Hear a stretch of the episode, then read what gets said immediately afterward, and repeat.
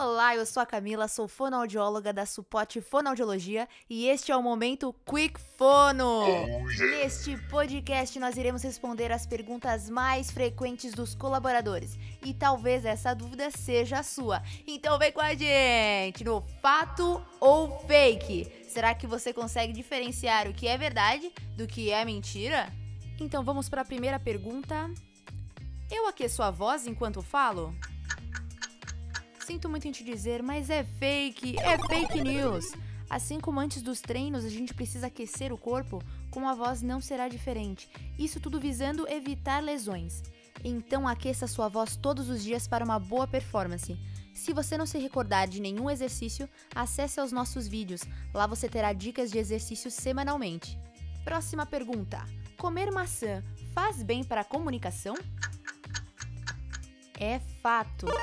A maçã é rica em pectina, que é uma substância que tem a ação adstringente, ou seja, ela limpa a laringe, limpa as cordas vocais e evita assim o pigarro. Além disso, ao morder e mastigar a maçã, você estará trabalhando a musculatura responsável pela articulação das palavras, o que favorecerá a sua comunicação. Mas e pigarrear? é bom para limpar a garganta?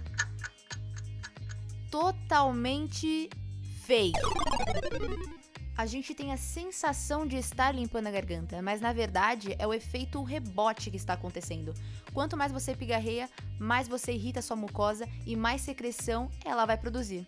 Ou seja, mais pigarro. Então, o ideal nesse caso é ingerir mais água, porque assim a secreção vai sair de uma forma muito mais natural e sem irritar a sua garganta. Próxima pergunta: Chupar pastilha faz bem para a voz? Chegamos ao momento mais crítico deste podcast. Vou desapontar vários amantes das pastilhas, mas é fake! Geralmente as pessoas utilizam a pastilha quando estão com dor de garganta. E a pastilha tem a função anestésica, ou seja, ela camufla a sua dor. E com essa sensação de melhora, de bem-estar, você acaba utilizando ainda mais a sua voz, o que pode agravar o seu quadro.